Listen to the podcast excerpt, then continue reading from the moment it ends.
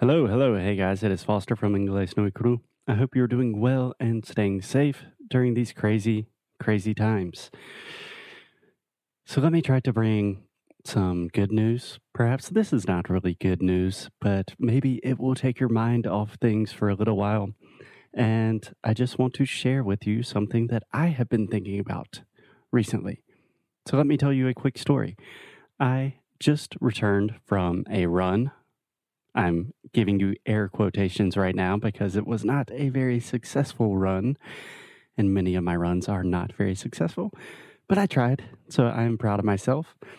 And I am using a fitness app, one of these free fitness apps during quarantine, to help me run. So essentially, I have a guided trainer, like a guided personal trainer. And normally it is like some Australian guy who's saying, Hey, run harder, mate, run fast.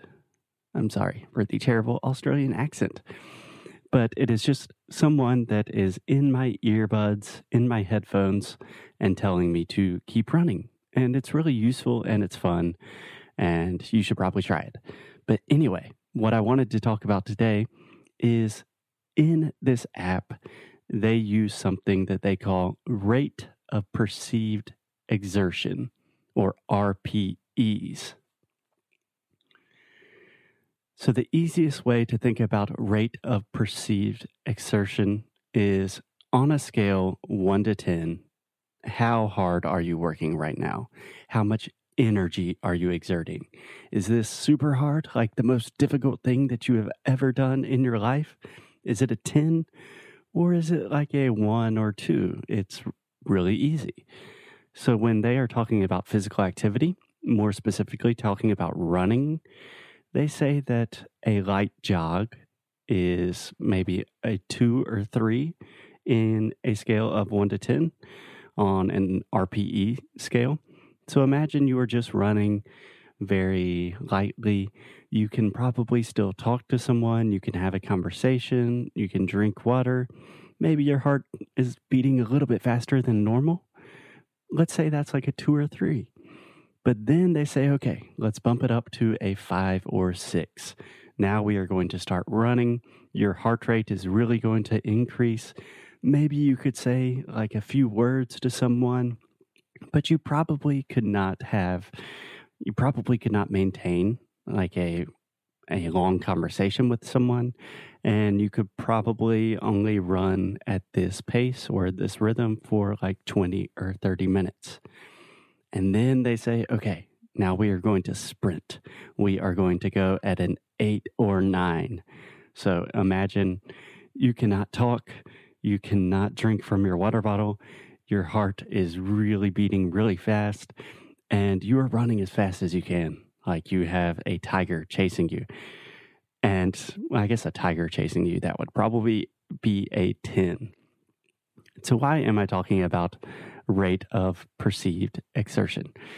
Because I think this is a really good way to frame and to think about a lot of the things that we do with English and language learning all of the time. So, I often say that different types of studying are they have different values. All studying is not created equal.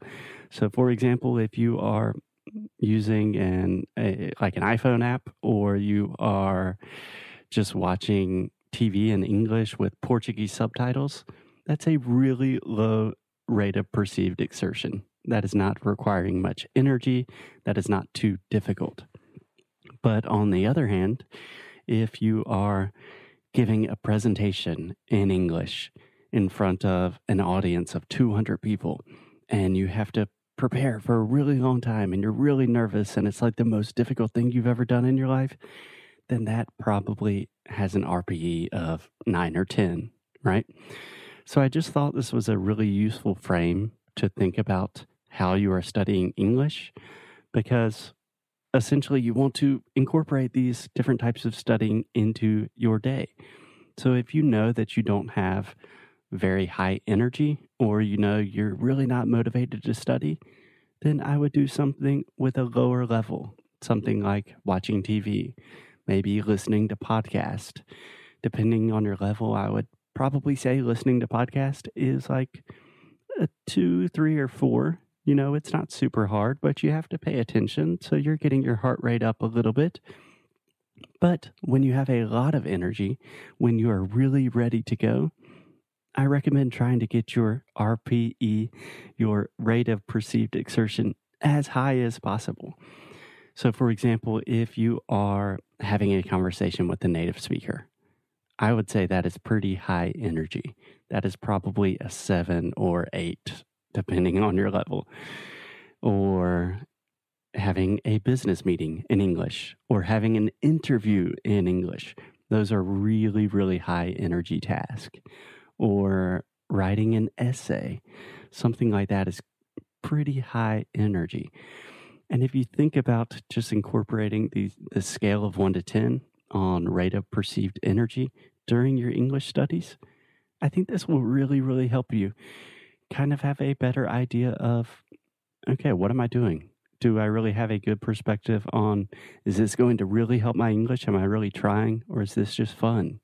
If you are studying English and you think, huh, this is like a two for me right now, this is not very difficult, I don't feel like I'm really pushing myself, then maybe you should consider a seven or eight type task, something like talking to native speakers, something like training your pronunciation. Pronunciation is definitely a high energy task. Um, training with music, that's definitely a high energy task. Anyways, I just thought this was something that I wanted to share with you because I know we are all going a little crazy right now. And I just thought I would take your mind off of the craziness in the world and get you thinking about different ways to study English. okay, guys, I hope you're staying safe, staying with your loved ones. As always, keep up the good fight and lose well. And see you guys tomorrow.